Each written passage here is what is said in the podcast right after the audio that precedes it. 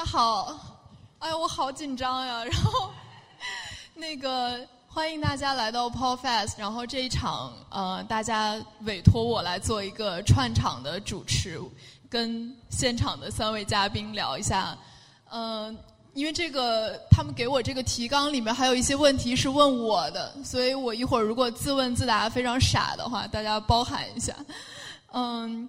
对，然后我我稍微 paraphrase 一下吧，就是不按这个提纲来问。我先问思达吧，因为前一段时间我看思达发了一个微博，说今天要跟几位 quote and quote 知识分子，不知道是好词还是坏词，一起做活动，不知道涂什么唇色合适。你今天涂的是什么唇色？呃，三三零啦，嗯，三三零，然后叠加了一些深棕色的眼影，就比较适配“知识”这两个字，啊，就就不知道。不知道主办方为什么邀请我，我真的就是一头雾水。我发现我今年整个二零二零就是不合时宜的出现在非常忽左忽右的场合，就是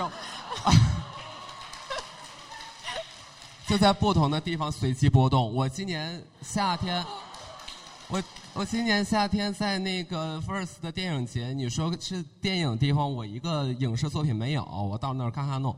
然后我今天要来这个播客大会，你说我也没有播客，我坐在这儿第一场。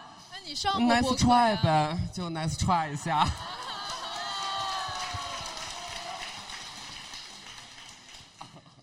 好，再问问一下道长吧，因为我觉得，呃，其实我还是挺。有有一个挺想表达的，就是我记得是去年年初我们刚开始做播客的时候，然后那个时候其实没有多少人做播客，然后当时我跟一些做播播客的朋友聊的时候，发现我们有一个共同点，就是我们都是锵锵三人行的观众。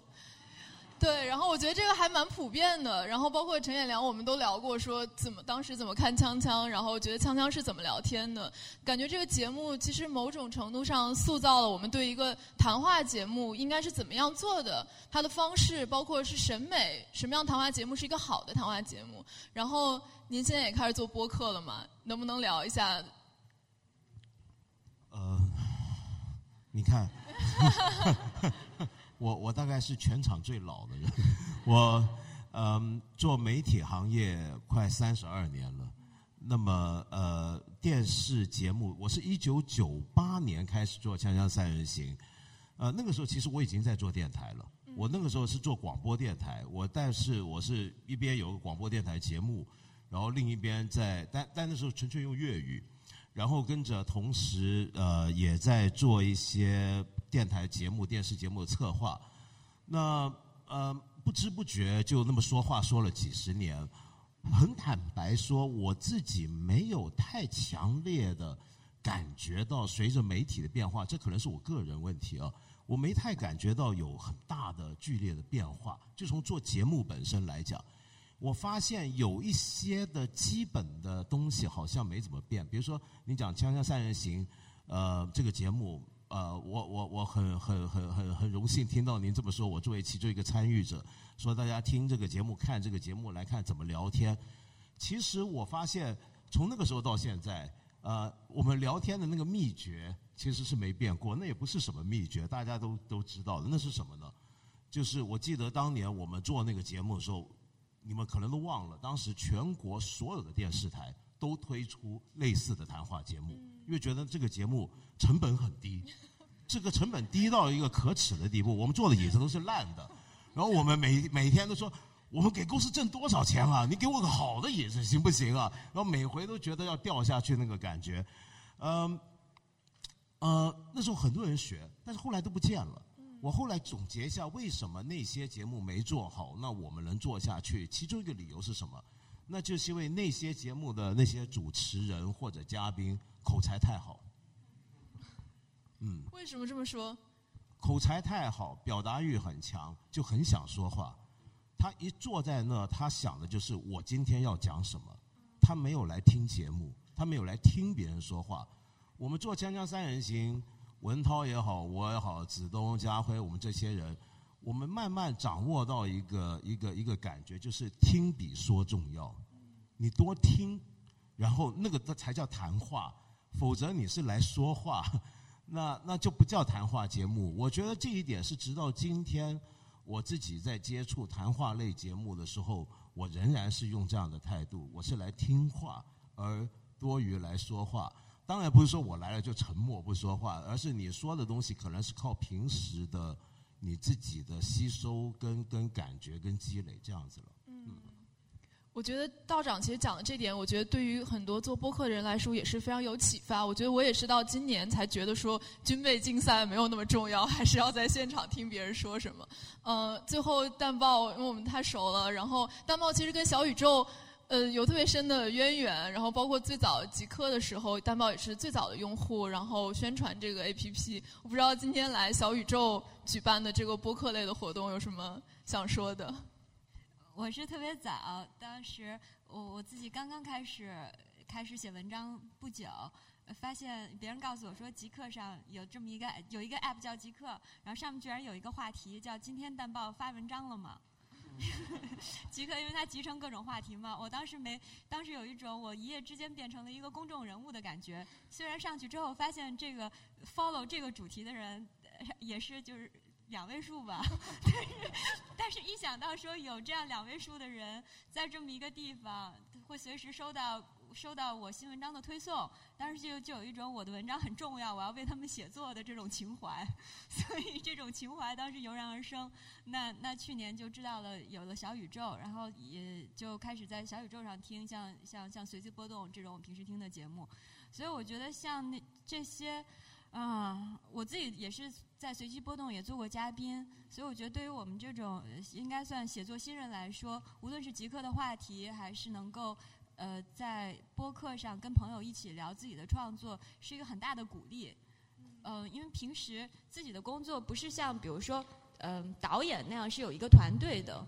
写作这个东西说穿了都是自己在家写，就算最后就算写完了之后有一个跟读者见面的场合，但是这两个活动是分开的，它有前后之分。那写的这个过程中，嗯。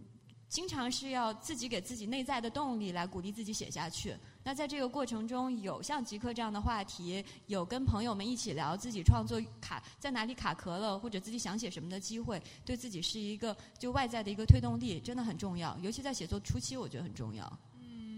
对，那我也想问思达嘛，因为上次思达来随机波动，其实我们聊的也是创作者的话题，创作者怎么面对自己的瓶颈啊之类的。我不知道播客对你来说是一个什么样的表达的场景。嗯，我经经历太有限了，我只上过一次，就是跟你的那一次，所以根本就也谈不上总结经验的这个程度。然后就刚才，其实，在来之前还有一些呃小采访，然后问我说，呃，你觉得播客和录视频，你在镜头面前采访别人是有什么区别？我觉得有很大的区别，就是能喝酒能抽烟吧。虽然就还是，就我们当时在那个录这期播客的时候，下午两点钟就开始喝。下午两点，我觉得好晚啊。就 应该是十二点开始喝，两点就是微醺的状态。然后我们当时录那个大概有一个多小时，不到两个小时的时间。其实后面三分之一我整个人都是比较大的，然后就很开心，因为很少能有一个表达的这这种，然后还能拿出去给别人听的时候，你可以很大。对。然后录完之后，思达的经纪人发微信跟我们说：“你们节目都不剪的吗？怎么都放出去？”对，就就全都放出去了。我早知道有很多东西我就不说了，就没打好这个招呼。哎呦，真的是后悔。那我就啊，对，我觉得至少第一个就是足够放松吧，因为你要是被镜头拍到，像我这一种比较比较对自己的外形自视过高的人呢，就会很在意，说我这会儿脸上浮不浮粉呀，卡不卡粉呀，就是很多那没必要的担心。就我原来那个采访别人的时候，我的同事就会在镜头面前说，就这这个是什么意思？你们知道吗？这叫作证啊，就是。呃，那你觉得你能为舞台牺牲些什么？然后我就，对我就是会在这种提示之后，然后改变一下自己的姿态。但是播客就完全不用想这些。啊，我讲的很粗浅哈，但确实是我的一个感觉。嗯，对。那下想下面想问一下道长吧，因为今年也做了八分嘛，而且跟我们这种聊天的节目不一样。其实八分大部分的时候是您自己一个人在讲话的。当然，我觉得就是能自己一个人讲，其实要比聊天厉害很多。因为就是你也没有一个受众，然后就是很容易讲的非常生硬。但是我觉得，当然您讲的非常好了，完全不生硬。即便是录广告的时候，上次我听他们那个植入那个广告，然后我朋友还跟我说啊，这要不是道长在讲，这广告得多尴尬呀。然后也想请您聊一下吧。张小姐说的真好，希希望多点广告客户注意啊。对对对，嗯，希望您聊一下吧，就是聊天和一个人录有什么不一样的地方吗？呃，极端的不一样，因为像我刚才讲，我聊天的时候，大部分是在听人说话，那然后想给怎么去给反应，自然的反应。但是一个人做节目，我也挺习惯，因为。呃，我以前做电台的时候，因为我曾经有段时间做过一个广播电台的台长，那呃，我们遇到过这种情况，就是有主持人忽然之间说病了，或者说主持人不晓得出了什么事儿来不了了，呃，那我们要找人替班，真的没人替班，那我就去顶。所以我做过时事节目、娱乐节目、生肖那种 DJ 谈心播音乐节目。嗯，还有晚上讲恐怖故事，还有晚上半夜，你知道半夜的广播电台，我知道香港跟内地完全不一样。呃，香港半夜之后的黄金的节目，必然是讲要不就恐怖故事，要不然就是三星色。那所以我也讲过很多黄色段子故事的节为主的节目，那种深夜的，嗯，探讨人类的灵与性的斗争等等。那么呃。呃，那那段期间呢，很多时候就一个人，就因为有人来不了，那你就说上就上。我慢慢也蛮喜欢那个状态，因为我觉得当一个人在说话的时候，我对着那个黑的那个麦克风，一个人在讲话，哦，就你的你的状态进入另一个另一个状态。你你你你会慢慢浮现出一个像鬼影一样的轮廓，不是那么明确，呃，它存在，但是你捉摸不定它到底是什么，在你眼前，然后你现在在跟他说话，呃，而我很自然又进入了一种对话的状态，所以我觉得您说那个轻松其实是什么呢？对我而言是因为我进了那个状态，那那个状态我还蛮享受的，所以我我其实挺喜欢一个人做节目。呃，而且我中间可以随时停下来，不要抽烟了，这太重要了。那以前我们做电台那个年代也是能抽烟的嘛，就你们有做以前，哎，我就又老了。这个我们做报纸、做杂志那个年代，就是你们有没有看王家卫《花样年华》？嗯。里面梁朝伟他们一些做报纸的人，不是整个报馆烟雾弥漫吗？但我们没有一个人像梁朝伟，呃呃，但就是那个状态。那所以。呃，对，现在做自己一个人做这样的节目，我又觉得很开心。所以我刚开始做，我没有意识到这叫做播客。我觉得那就是我过去在做的事情而已，只不过现在时间稍微没有了限制，只不过现在呃更自由一点。直到有一天，我的同事跟我说：“哎，道长，你这个在播客播客榜怎么样？”我说：“啊，原来这是个播客吗？” 我才意识到的。嗯嗯对，那我下下面也想问淡豹，我觉得今年我们跟淡豹录的这期聊他的新书《美满》的这期节目，其实我自己也特别喜欢。然后我在录的过程中，其实我有一个很深的体验，是我之前从来没有过的。我开始知道说声音这个媒介究竟能传达什么东西，因为是在录你这期的时候，我们第一次有了一个整文案的实习生，然后他要把你说的话，呃，我们给他的是一个讯飞转出来的一个 transcript。然后要他要把这个 transcript 整理成一个像这个访谈对话一样的这样一个东西。然后他拿过来之后，我们一看到这个他整理出来的文案，我心里就觉得说这个不能用。当然我我不是说他整的不好啊，我的意思是说，因为他没有听过这期节目，所以他整出来所有你说的话不是你的口吻。而我听过这个节目，我能很容易分辨出这个不是你的口吻。而这个口吻来对我来说特别特别重要。嗯，我记得我之前我们都是做文字记者的，做文字记者记者的时候，你采访的时候，没有人在意口吻这个事情。就是我们是把 Q&A 就是这样的，我问什么你答什么。有时候我会我会 paraphrase 这个人说的话，因为我觉得他说的不够简洁，或者说我会删掉他很多口水词，因为我觉得在文字上面这些是没有必要出现的。然后，但是我开始做播客之后，因为我开始注意到。他讲话的口吻，以及他口吻当中传达出来的这些信息，我就会觉得说，我不能再看一个文案是他没有这个人说话的任何的弦外之音的，没有那个行和行之间的那个东西的这样一个文稿，我觉得它是不好的。对，所以我就觉得说，可能对于我来说，这个就是我认识到文字这个媒介和声音这个媒介很不同的一期节目。然后我觉得单报其实也是，因为我在看你的书的时候，我的感受可能跟跟你聊完、录完这期节目、听完你讲这个书之后，再去看这个书的感受也很不一样了。我不知道你录这个节目，包括你对声音和文字之间的这个关系有什么想说的？嗯，我后来回去听那期节目。呃，我也觉得，比如那期节目最后的一部分，嗯，里面知棋和 傅士也都先红了眼眶，后来那个呃，大家也能听出来，他们当时是有点流泪的。但倘若这个落实到文案上或者一篇采访，我在想啊，文案上整理可能就是张之奇和傅士也哭了，然后冷建国力挽狂澜。一锤定音，给本期节目收了场，或者是如果是一篇采访，我如果说我们说一个非虚构，可能要讲一下当时这个房间里的气氛，说这个这时夜已经慢慢黑了，三位主持人虽然都有点饿，但其中两位还都哭了，但就但是没有没有任何一种能像播客这种戒指一样传达出来当时声音里面渐渐哽咽的这个过程。呃，所以这期播客给给也教了我很多。就是我觉得像刚才说的那个声音介质里边传递的，你没有办法被文字浓缩的信息，就有点类似于一篇小说，你没有办法把它浓缩成情节。那些语言、那些结构、这个故事讲出来的方式，都是极其重要的，甚至比那个情节还要更重要。嗯，然后再再举一个例子的话，呃，今天在场的有 CBVV，然后我在我一直看他的 Vlog。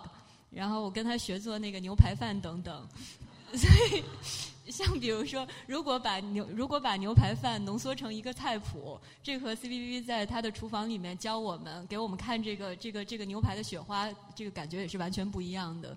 所以我想，就是无论像视频 Vlog 或者是播客，它中间都传达了那个文字所不可能传达的那些东西。然后，那文字要传达那些内容，或者是要压缩，或者是要给出很多无关的冗余来帮助你的想象。可是，声音这个介质似乎就让你很直接的可以想象这个人物的形象、当时的气氛。呃，人作为就是这个主持人或者是嘉宾，他们作为人的那些性质，那个对我来说是特别重要的。嗯嗯。对，然后接下来问思达，因为我觉得。呃，我知道你肯定也听一些播客嘛，因为有时候看你的微博，我知道你可能是听了哪一期节目，然后有一个想法，然后发了微博。然后包括那天我们录完节目之后，也在就是你也跟我们说，其实你有很多话题想聊。但是我就对于我来说，我就很很会好奇，说其实你也是一个媒体人，你有自己的平台，你有自己的资源，其实你有很多其他的场景，或者会在其他的内容里面来。表达你自己，那为什么觉得有一些话题是适合在播客里聊，或者愿意在播客里面聊的？呃，这也能够演变成另外一个问题，就是为什么即便你看或者你听你上过，但你自己不做？就比如为什么我到现在也没有一个自己的播客的栏目？其实我对这件事儿会非常非常的慎重。因为我觉得它并不一定就是你把这个内容迁移成一个音频版，它就叫做我做了一个新的播客，它肯定不能做这么简单的一个转换。然后其实这个感觉就是我第一次听到播客，应该啊就是近期的、近年的，其实就是去年听你们在改名字之前，然后我当时对在被迫改名之前。我当时在那个正在度假，正在玩儿，然后自己一个人，然后就在那个泳池边上就摊开一个 非常不符合这个风景的这个这个内容，然后就听听了，我就听了一下午，然后我得出的结论就是这也太幸福了，就这个幸福的感觉是，其实我做了之前的那些，无论上大宗的综艺也好，还是上一些。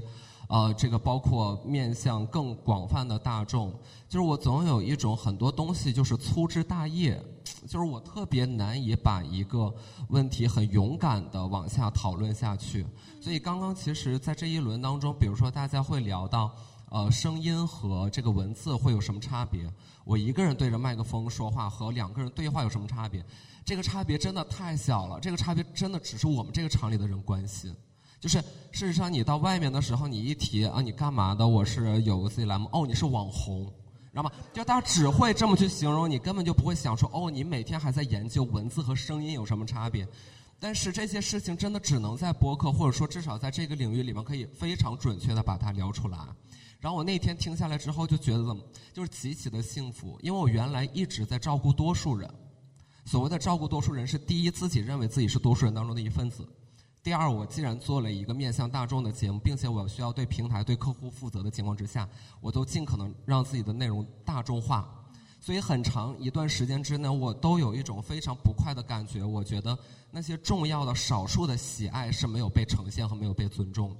所谓少数的重要的喜爱，就是当你在聊一个特别特别细节的、别人也许不那么关心的问题，或者并不能以所谓的存在即合理、一言以蔽之的问题，你愿意花两个小时的时间去聊，并且有人去听。这是我第一次听博客时候的感受，就是极其的幸福。因为我在其他地方很难感受到这种少数的喜爱被尊重。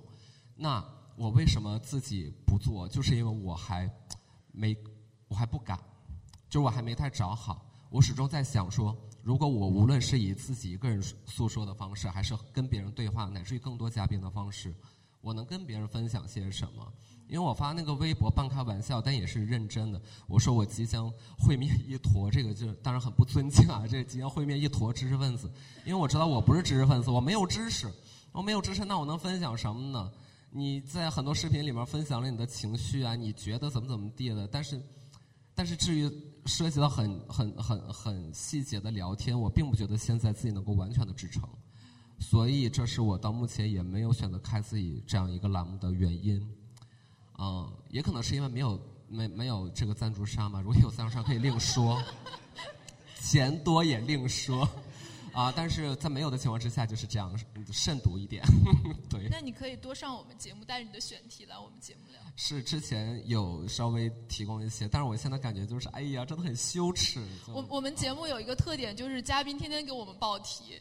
就是淡报隔三差五就在群里说，我觉得你们应该聊一下这个，然后这个话题应该找谁谁谁来聊。然后前两天那个我们上个月因为一直做那个理想国那个文学奖的项目，然后所以忙得天昏地暗。然后在上个月结尾，我们终于觉得能够松一口气的时候，然后北外的王岩老师发微信跟傅视野说，我觉得你们应该聊一下美国大选。三号三号公布结果，四号咱们就录，五号就可以播。你们就是中文最早评论这个美国大选的节目。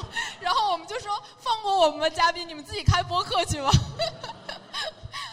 对，那那也想问道长吧，你觉得对你来说存在这种大众和小众的话题吗？好像不存在。呃，大众的话题可以小众的聊，小众的话题可以大众的聊。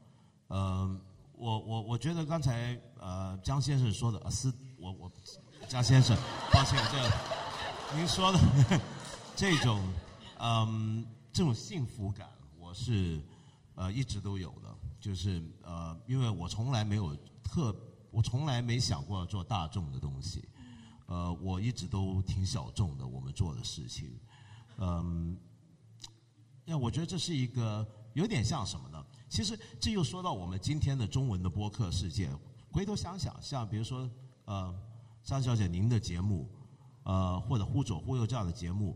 这种节目它涉及到的内容跟领域其实是很小众的，很老实说，在今天的大众的传媒领域里面，但它却成为中文播客界里面最知名、最受欢迎的播客。这个现象难道不是很奇怪吗？呃，你今天放眼全球的播客，这种播客不可能是一个国家的市场里面最受欢迎的播客，因为这个播客群体就很小众。是的。是的，没错，主要就是因为我们这个市场是个小众市场。那如果是个小众市场，当然我们可能会想，比如呃，林航先生说啊，那我们怎么样好好大干快上？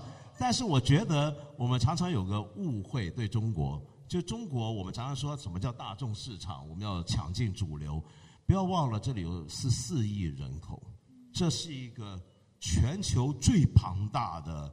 呃，一个一个相当同质的市场，这是很怪的事情。理论上中国已经大到多元到一个程度，是能够分化出许许多多的不同的板块、不同的市场。但是今天却所有人都要去抢那个怎么样让十四亿人都注意我的东西。但十四亿人，也许我们不需要那么多，我们只需要切一百万就够了。你你你，丹麦，我常举的例子，像丹麦这样的国家，人口也就只不过七百多八百万，但是他居然有两百万爵士乐迷，于是他就养起了一个非常蓬勃的一个爵士乐圈。那中国为什么不可以？就因为我们全部人都在盯着十四亿，而忘掉了其实我们只要五十、一百、两百、五百，甚至都可以的。那所以我觉得这是一个蛮有趣的现象，就是所谓的大众小众。呃，我觉得大家不要太被这个东西限制自己，因为我们在讲小众的时候，各位，我们当我们在中国讲小众的时候，它其实一点都不小。就比如说像蛋豹老师说，他一开始的 for 那个问蛋豹今天发了什么，那个可能只有双位数，但现在可能是四位数、五位数，甚至更多。那像这样的数字，其实在国外来讲的话是少的很可怜的了。嗯，但在外是多的很厉害，但在我们这里我们会觉得，哎呀，你好少，好奇怪。嗯嗯对，那我最后想问蛋豹吧，因为嗯，就是来这个活动之前，那个主办方就跟我说，要每个人都想一句 slogan，就是打在那个那个屏幕上。他当时给我的参考的那个那个 poster 的那个样板，就是演员请就位那个 那个样板，就很可怕。然后他就让我自己想，然后我也想不出来，然后我就想说，呃，就想了一个我们最近呃一直在聊的一个话题，就是叫附近性嘛。然后因为是呃上个月的时候，随机波动在上海办了第一场线下活动，然后我们就是开放现场观众提问，然后第一个听众站起来就说，嗯、哎呦，说到这个我有点想哭，就是他就说我在疫情期间听你们的节目，因为疫情期间不能叫外卖，我就每天在厨房做饭的时候听你们的节目，然后我就觉得说你们好像就坐在我的客厅里面一样。然后他就说，呃，因为去年我们很多人都在聊附近性，香苗老师提出的这个概念，然后呃，他就说我觉得。好像有一种声音上面的附近性，就如果说我听到你们的声音，我就觉得说你们好像在我家里一样。嗯，因为蛋报之前也说过，他说他觉得随机波动是年轻人的养生堂，就是 就是可以在家里开着这个背景音，然后你干什么都可以的这样一个节目。因为他说之前，我从来没有想过我们节目是养生堂的定位，我觉得我们节目是要做笔记的定位。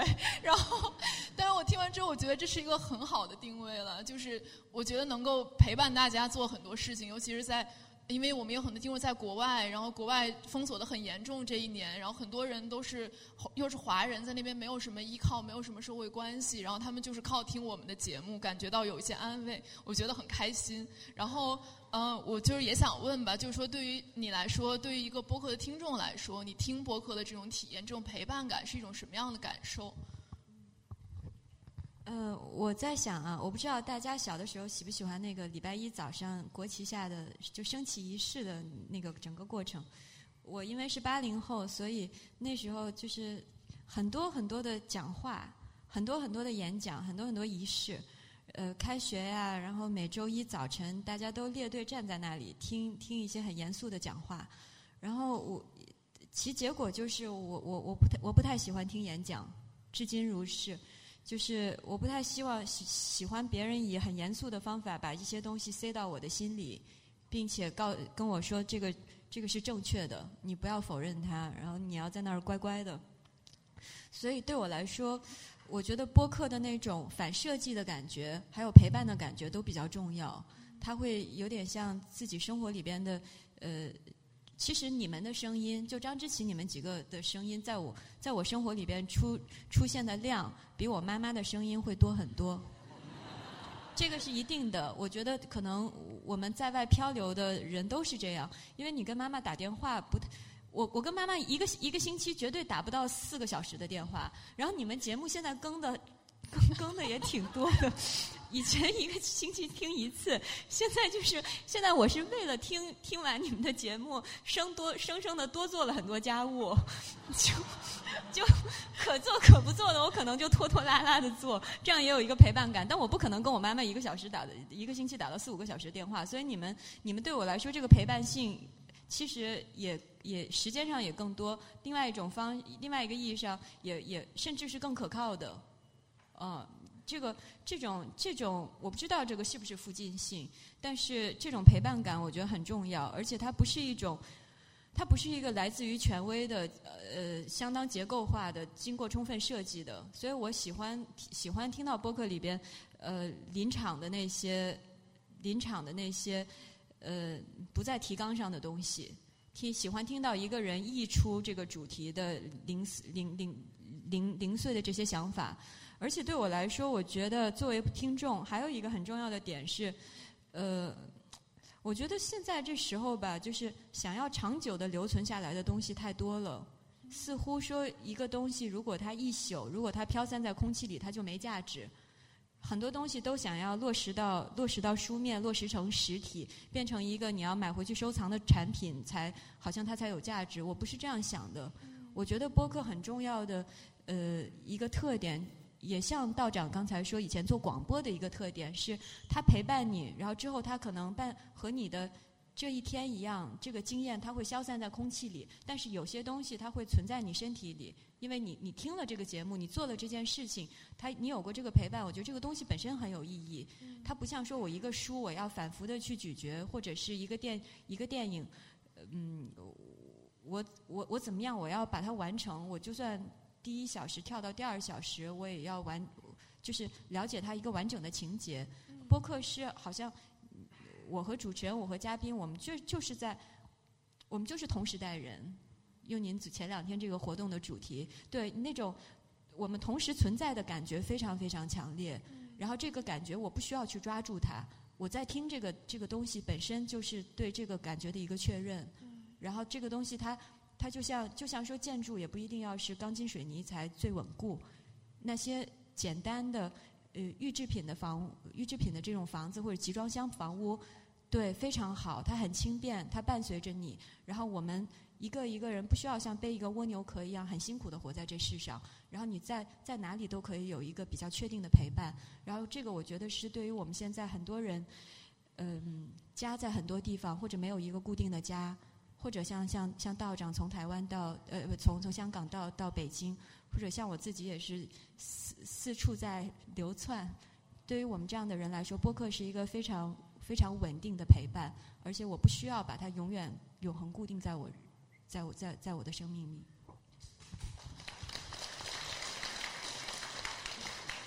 那我我我完全没有按照他这个提纲来，我最后决定问一个提纲上面的问题，就是他问说。播客是不是一个天然适合跨界的媒介？因为我觉得这个我也有点想聊吧。因为对我来说，我我们刚做了四期跟宝珀理想国文学奖合作的，我们的主题就是跨界对谈。然后我发现跨界对谈是非常非常有意思。虽然他的工作量比我们找一个嘉宾或者一个作家来聊他的作品要成倍的攀升。然后我们这个月都已经累到不行。但是我觉得，谢谢谢谢谢老板肯定，明年继续合作。然后，嗯，但我觉得是非常值得。然后，包括其实我第一次跟道长录节目，就我们没有直接对话过，但是 GQ 第一期，您和李冰冰。也是，其实也是一个跨界聊年龄的问题，聊中年人的生活。我觉得其实也很有意思。然后包括我觉得跨界其实也不光是说两个嘉宾他来自不同的领域，其实话题也可以。比如说思达后来跟我们报题说，我想聊一下知识产权的问题。我觉得这个就是大家想不到说，思达就是思达可以聊或者思达愿意聊，思达在这个话题上有话说。然后包括之前我们跟淡报聊完文学之后就聊综艺节目，然后就是其实这些都是很有意思的跨界，就是它可以挖掘一个人。他他其实有很多不同的面相，但他面对公众的时候，往往展示的是一个比较集中的面相。他有很多其他的面相，其实大家不知道，或者说他在这个专业，他在这个面相里面，他没有足够的专业度。比如说写一本书，写一个文章，但他可以来聊聊天。我觉得这个就是一件很好的事情。所以也想问三位吧，都可以聊一下，觉得说跨界对播客对于跨界来说是不是一个非常合适的媒介？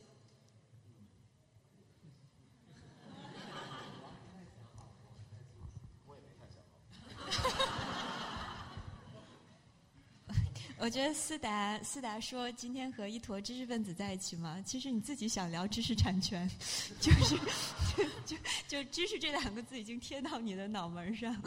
我我我觉得不，我我我我还不太能设想，就是比如说一个播客如果以跨界为目标，它会是什么样子的。但是刚才因为讲讲到锵锵三人行嘛，我觉得三人行就是一个很典型的要把不同领域的人带到一起来聊一个问题，然后看能能碰撞出来什么火花的这样的一个一个实践。那倘若说今天他的这种实践能够。通过呃，锵锵对于播客整个播客业的影响和播客听众的影响，把这个跨界性给继续下来，我觉得也很也也很棒。这个跨界性可能，因为你刚才讲附近性啊，我临场如果想的话，跨界性可能是对于附件附附近性的一个补充。附近讲的是说你要在跟那个地理上比较近，但是和你立场啊、背景啊、阶层啊不同的人来来做交往。那跨界也是把地呃地理上可能隔得比较远的人，大家放在一起，然后再。利用播客这个平台，在很短期的让大家进行一个一个对撞，那这个应应我觉得应该会很有意思，呃，就看你们的经历，看有没有金主继续请我们来做节目。呃呃，我我想到蛮蛮有趣，因为我我我听的播客里面，我发现呃，其实我们的播客中文播客世界还是有某些专很专业的播客的。就非常专业，专注在某个领域。嗯，那那样的播客，他能怎么去？就就放回到播客这个背景来讲，他如何去跨界或不跨界？其实是一个我比较用用用带着铜臭味的方法来讲，是一个产业问题。你比如说，我举个例子，在国际上面啊，在在欧美，呃，不只是美英语世界，包括德国、法国也是，它大部分的播客。要是能够存活的长久的话，都是走专业路线。嗯，为什么呢？因为如果你要真的做到跨界，而且时常跨界，而能有一个稳定的支持，那就意味着你已经跟你的对象、你的听众、你的朋友们形成一个很稳固的某种情感上的认同连接。这个就像您听他们的节目一样，就是你已经把他们当成是你的呃。他们的声音是你家里面的一个声音家具了，或者是一个陪伴品，所以他会非常亲切。那这时候你怎么跟他跨界都可以的。但是对于另外一些人来讲，他之所以要听一个播客，他其实是带着一种专业爱好或者是什么的，嗯，所以我觉得那是完全不一样的东西。你主打的整个领域一开始的概念就不一样。那但是，假如说一开始你做的这个播客就比较专业，那后来要跨界的话，我觉得从产业来讲，可能要要要计算一下，要小心一点。那当然，这个又决定于整个市场盘子有多大。嗯，是的，因为大家自己的博客都有自己的名字，有自己的定位，但整体上还是有一些共性的，就是大家都比较。就是给人的观感都相对体面嘛，所以就很多来的嘉宾也都是相敬如宾的那一种，然后大家都是春风细雨那种感觉。我觉得跨界可以再猛一点了，就是我觉得你要真想跨的话，可以找一个你特别讨厌的人，然后你就特别来一个，你来一个，你来一个撕逼节目。我找过，我找过，就是啊，特别特别讨厌，特别特别烦，完全不同意，完全聊不到一块儿去。我觉得就是硬聊，我就。有点想看，我这属我这人就属于看热闹不嫌事儿大型，而且我觉得这种东西就是没有坏处。你想，就如果你在自己的节目里边找这种人，然后你完全碾压他，碾压不了就很。如果碾压不了，你的听众就会对你产生同情，然后就会他们就会更爱你。虐粉的模式。因为你们平常对你们平常都是很体面、很 nice 那种人，然后今天你突然间输了，然后你的评论区都是宝宝不哭，都是宝宝不哭，你最棒，永远支持你，加油。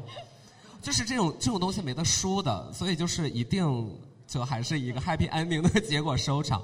所以我觉得跨界并不一定完全就是，我觉得你比如说话题跨个界就是有点小打小闹了，就是你找这个音乐人聊聊时尚，找那个时尚人士聊聊杂技，就是 我不知道我乱讲。我觉得大家可以再野一点，就真的就是找一个 去那个的，我觉得挺好的。对，想跨。想想起来一件事，去年。我接到胡锡进先生的邀请，去跟他参加一个论坛，讨论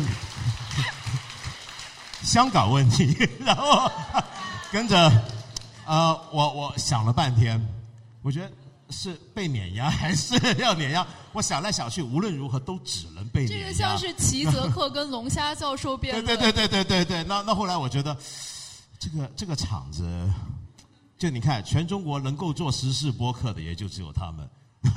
这已经很说明情况了。那算了，还是别去了。就是可以像那个齐泽克跟龙虾教授一样卖票，就是赚一笔。好了，那我们今天这个对谈，因为之前那个主办方一直提醒我要注意时间啊，那我就是对谈，我们就我的没有了。我问你一个吧，我问你一个。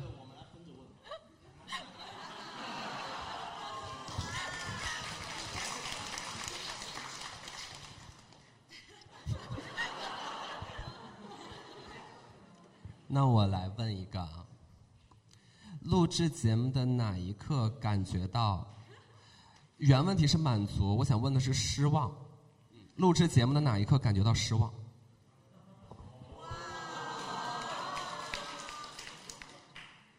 我觉得还挺容易感到失望的，就是我觉得，我觉得我我们就是我们三个录完节目之后，经常会沟通，就是说觉得今天录的怎么样？我们经常是失望的，就是。觉得说不够好，然后哪儿哪儿不够好，然后嘉宾有什么问题，我们有什么问题？嘉宾有啥问题？比如说，可能你们觉得自己不够好，那我就说明就是自我要求很高嘛，这个这个能理解了。嘉宾呢？嘉宾什么问题？在场有随机波动在小宇宙上收听量第一名和第二名的两位嘉宾。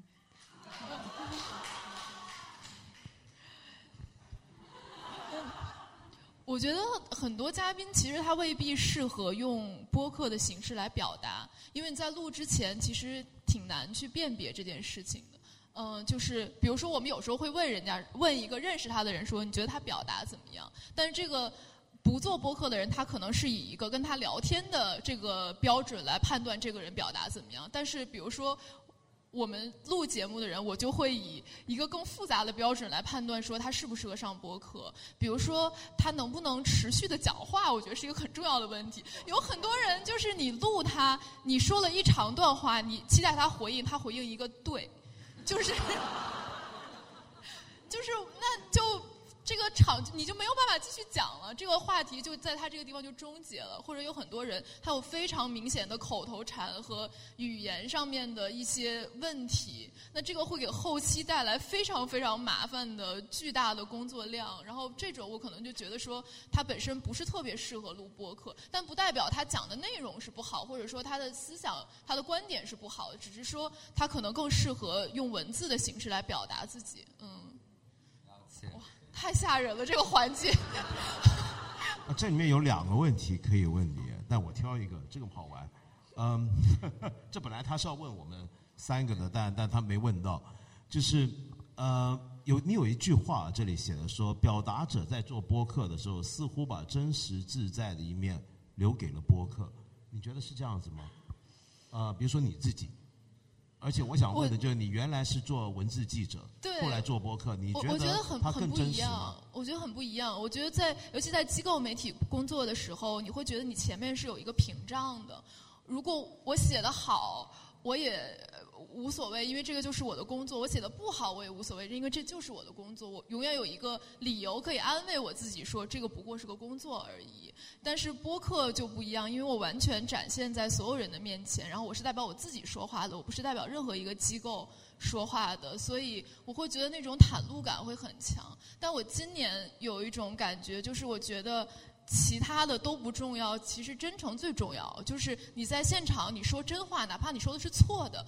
都无所谓，因为大家能听到你说的是真的。而当你写东西的时候，这个是很容易被误解的。你写出来，他不知道你为什么要说这个话，你的动机，你到底是真心这么认为，还是说，比如说为了某种政治正确，或者说为了什么来讲这个话，大家是分辨不出来的。但是我觉得播客，如果你做的时间长一点，然后你的听众对你对你有那种信任的感觉的话。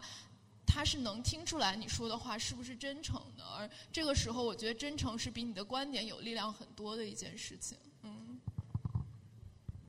对，我也觉得是。我觉得就是害羞的人不一定不适合做播客，嗯，但是因为播客是一个有点像全人的交往，你把自己要整个袒露在别人面前，主持人之间或者对嘉宾都是，所以过分自我保护或者是不真诚就不大适合做，那个是一个标准。然后我也有一个问题问知琪，嗯，呃 你也可以选择不不回答真心话，可以大冒险，就是 我们的问题都挺难的，那个。嗯，就是嗯，如果你有机会和胡锡进做节目，嗯，你会这就好像上次我收到了一个那个提问箱，他问我要跟罗振宇还是罗永浩一起怎么样，就是就是这种选择，就是。如果我有机会跟胡锡进做节目，对，如果如果如果道长的这个机会也摆在了你的面前，对 我 对对，就是就呃就是你这个作为明年理想国文学奖继续和随机波动合作的一个条件，然后那你会选择什么主题？就是我本来想说要看给多少钱，但后来我想说这个炸号的风险实在是太大了，就是不做理由就是我不想再第二次炸号了。好了，天哪，我出了一身汗。下面就是这个问题开放给大家，就是我们有几个提问的名额可以问在座的嘉宾。好，我刚刚收集了一些问题可以问大家哦。一个是这个是四位嘉宾都可以回答的问题，就是在在当前就是谈所谓不同的温层的人之间互相理解越来越困难的这种环境下，然后作为你们都是嗯、能一直说话、不断去表达的人，你们会觉得自己跟听众跟受众之间的关系，包括你们跟其他的表达者之间的关系有什么有什么变化吗？这是第一个问题，你们可以先去听他回答。要我，先说吗？我觉得我经常收到这样的问题，就比如说你们的节目是不是一个同温层的节目？然后你们要怎么能够让跟你们很不同的人听到这个节目，或者说你们的呃观点怎么能够渗透到其他的圈层去？我觉得我的答案就是不需要，就是 我觉得每一个圈层都有自己的表达者，就是就像道长说，有人做给十四亿人看的节目，有人就做给二十个人看的节目。我觉得我就是做给我的受众看的节目，呃，不是我的受众的人，大家可以选择去看别的节目。就是我觉得不需要要求一个节目是适合所有人的，或者说是面对所有人的。嗯、这个也是一个不现实的要求，也是一个很自大的要求。我觉得，如果你自我有这种要求，而是一个很自大的要求。我觉得我，我觉得我是什么样的人，我就做什么样的节目，就给什么样的人看，就是这个是很自然的事情吧。嗯。哎呀，因为我还没有考虑这个问题，还没有到，是因为他前面那个问题我还回答不了。他前面那个问题是我自己是在哪个层的，就是我自己在哪个层我都不知道，就我不知道我在哪儿，这儿吗？还是这儿啊？还是就我不知道。然后我就是这些话题里边，我我哪个可能挑出来一个我能稍微聊一点，但不代表我懂。那你要说我最原生的，我最想聊的和私下我确实经常在聊的，那就是男人，就是我会聊这个。那你说聊男人，我在哪个层呢？我是在 我这这儿吗？也不在这儿吧，对吧？这个东西我擅长，但这个东西就是，你要不要考虑他没有开一档聊男人的节目？对我觉得看一个纯聊男人的节目应该很精彩吧。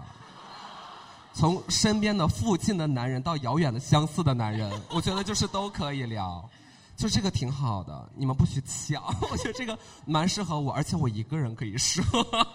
感觉、啊对主要就是自己像吐槽大会。对，主要就是不知道自己，先是不知道自己的哪个层，所以就是先把自己和我和什么人比较像，就先定义了，我就觉得有点儿太看得起自己了，我有点害怕这种，所以会经常带来一种就别人定位你也好，你自己定位自己也好，就很难。所以我到现在，我从二零一四年大概是被大家知道，直到现在，所有人都问你你怎么定义自己，你怎么定义自己，所有人都在问这个问题。我说我不知道，我要知道我早知道了，我不可能今天突然间知道了，我不知道，不知道自己是干嘛的，所以找不到同温层的人。就我我希望大家理论上就是都是可以到这儿看一看，再到那儿看一看。嗯，道长，我不会期盼，呃，我的我我的节目能够做给不同的同温层的人，我跟您完全一样，张小姐，但是我只能做到就是我尽量不让自己在一个同温层。就比如说我常年养成的习惯是跳着看大量的不同的立场的来源的信息或什么的，嗯，要我常常保持这种习惯，嗯。比如说看美国大选，那如果我要看美国大选的最新的新闻，我既会看 CNN，我也会看 Fox News。嗯，我大概一直有这个习惯，让自己不要只在一个同温层。但是我觉得我没有办法去做一个给所有不同同温层的人都能够打穿的一个东西，那是不太可能的。就包括我们刚才聊到说，所谓追求一个最大公约数的大众，这个想法本身，在我看来都很虚幻。尤其是对于我们这些做内容、做创作的人来讲，你追求那个，如果你真的要找那个最大公约数，你应该去卖蒸馏水、矿泉水，你去你去卖这种东西，而不是做这个。嗯，我觉得我想补充一点，就是刚才道长说他不想要做给所能够穿透所有同文层的内容，但是想要让自己在不同的同文层。我觉得我的想法就是，我我没有办法做让所有同文层的人。都喜欢的节目，但是我尽量不去冒犯其他同文层的人。对，淡报。我觉得任何创作里边，肯定自己是要有一个位置，不可能自己没位置，在各种层之间游离，那样是做不出来东西的。所以我是觉得，肯定是要对自己的那个层有一个有一个了解，然后确定自己要在哪个层之后，才可能对更多的层说话。嗯，而且我觉得中国媒体环境还根本没有到像像像比如说美国那种充斥着 fake news，然后每一个每一个媒体都有一个很明确的呃一帮 voters，然后一个很特定的 audience，嗯，阶层啊、性别呀、呃什么教育背景、政治立场都很确定的那个程度。我觉得这个同文层的可以作为自对自己的一个提醒，但其实还没到那个程度。然后我是觉得要嗯，在现在反而是呃。有立场、有倾向、有想法，知道自己在对谁说话，比要对更广阔的人说话要更重要一点。嗯，是前面那个更迫切一点。这怎么说？把播客作为方法。嗯，下一个。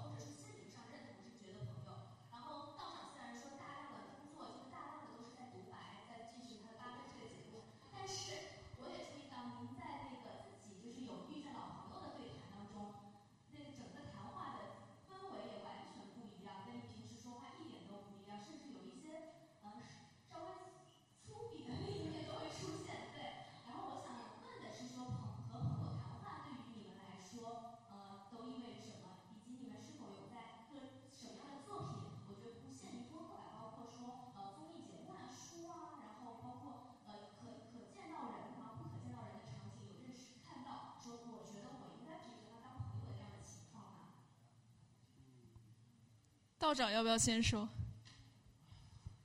这这很难，这就像我们追求出淤泥而不染，我就没这个境界。你看我一个人坐在这的时候，还挺人模人样，说话也挺那个的啊。嗯，但是我一跟一群人在一起，我就很容易被他们熏染，特别是一些坏人。你比如说像窦文涛啊、陈小青啊、张立宪啊这些所谓的北京的老男人饭局，你听名字就油腻，是不是？那那跟这些人在一起吃饭、喝酒、聊天，你就会变得油腻起来。那但真不是我的错，是他们的错。思达，其实我一直特别害怕顺撇儿这件事儿。所谓顺撇儿，指的是一个环境下和一个局里，或你经常参与的这些局里，大家都是一样的人。我特别害怕，因为我会觉得。首先，你肯定是很舒适的嘛，对吧？你很安全，你很舒适，啊，你们互动。但我总觉得这里面是不是有坑呀？我不知道，我觉得没有那么便宜的事情，就是你又舒适，你又开心。所以我我我我不知道，就是我一定程度上就会自虐，经常自虐，经常找一些没有必要的罪受一下，然后跟不合适的人。去说东西，并且努力的把自己的耳朵竖起来，说 “OK，我在听，我在听”，就是总在自这个虐。我我不知道这是一定程度上是不是因为我不够自信，所以在尝试更多体验，所以在呃这个看不同的选择背后的这个答案都是什么？因为你自己不知道嘛，所以你就是在各种各样的尝试。然后包括上一轮我们在聊那个问题的时候，其实我一定程度上找不到自己这个位置，是因为我还在找嘛，就是我到现在也不是特别确定。OK，我今年是多大？我刚过完生日，二十七。就是我现在是在这儿还是在这儿？我就还是在找，所以我会我会愿意跟朋友呃偶尔聊一些有的没的的东西，但是剩下的时间都是用来自己待着何处去自虐，所以我就是挺拧巴的，嗯，我就是挺拧巴的。但也许有人跟我一样拧巴吧，我不太清楚。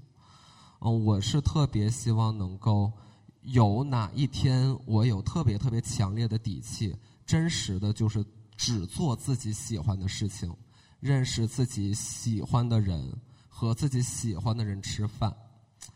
但我觉得那还那还是在以后的事情，我不觉得我现在有这个可以，对，也许吧。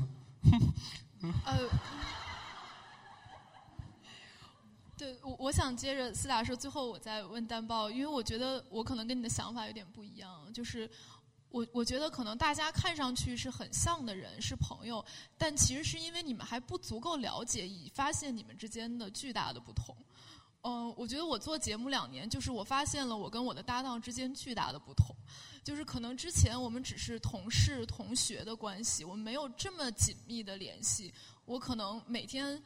我醒着的所有时间都在跟他们交流，然后在一起工作，然后再涉及到比之前复杂很多的交往的层面。比如说，我们之前不会涉及到钱，不会涉及到谁做的工作多，谁做的工作少，因为那个工作是公司规定的，不是我规定的。而现在我们要一起做一个事情，我们要一起做所有的事情，相当于是。那这个时候，我就会发现说，我们并没有我们想象的那么了解彼此，然后我们并没有我们想象的那么相同。嗯。我觉得这一点就是说，呃，我觉得当然，我我首先回答他的问题，就是说，我觉得跟朋友一起聊天一定是最舒服的，因为包括我最开始讲说，我们从小都看锵锵，我觉得锵锵就是呃三个固定的嘉宾在一起聊的，我觉得是最好听的、最好看的。然后包括我第一年做节目的时候，我收到的听众的反馈也是，我们不想要嘉宾，我们想要听你们三个聊，不管你们聊什么，嗯。我觉得这一定是大家听起来最舒服，但是我觉得从创作者，就是从我我自己做这个内容，我自己聊这个天儿，我就会知道。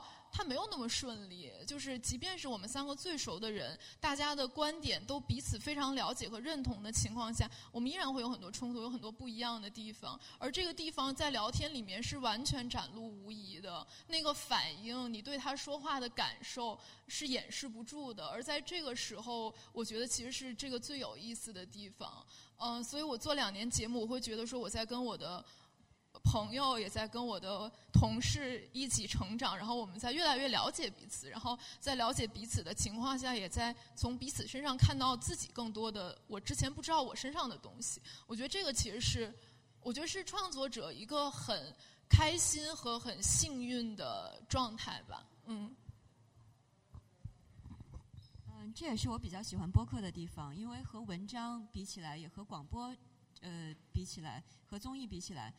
呃，播客更像生活一点，更像日常生活。虽然说在综艺上我们会不断看到模仿日常生活的那些明星的真人秀，但是那个其实是对于日常生活的一个一个虚拟一个模仿。但是播客是真的，你你表面上在聊一个政治话题，但是因为中间是充满互动的，充满你没有办法预期的那些冲撞，大家及时去给出反应，所以我觉得它更像更像日常生活，只是可能比日常生活要更紧密、更浓缩一点。所以我觉得这是它的魅力，然后人和人确实真的很不一样。所以回到就这跟刚才第一个问题也是有点关系，就是我不是那么担心同温层同温层这个事情，因为同温层它又不是一个呃网络的，就是它不是一个网络的兴趣小组，大家都因为喜欢猫而聚到一起。其实大家在在这个点之外有很多的不同点。然后是你通过播客这个介质，通过观众的留言，然后大家的不同嘉宾之间的碰撞，是能够显露出来的。所以我觉得跨界也不是一个问题，就是要稍微散一点，我我觉得比较有意思，而且。呃，我我所感受到的，就就像你们会发现你们之间的差异，但是大家一定会把这个事事事情给做下去，在了解差异的基础上做下去一样。我会觉得，呃，我我我我自己在生活里面没有体会到那种因为大家说出现了同温层，因此大家拒绝去了解对方，或者是只肯看到自己周边的小世界这样一个倾向。我觉得我在生活里面更更大体体会到的是，现在大家非常想要理解与自己不一样的人的生活的那种巨大的冲动。然后这个这个冲动，我觉得是大家可以从播客的内容中间感到的，也是可以从像播客主持人长期的他们之间的关系，以及他们跟自己的陪伴这样的关系里面慢慢的体会到的。所以可能是内容上以及你们的关系，你们的简直像真人秀一样的声音真人秀一样的这种关系，给我们的双重的启示。还有吗？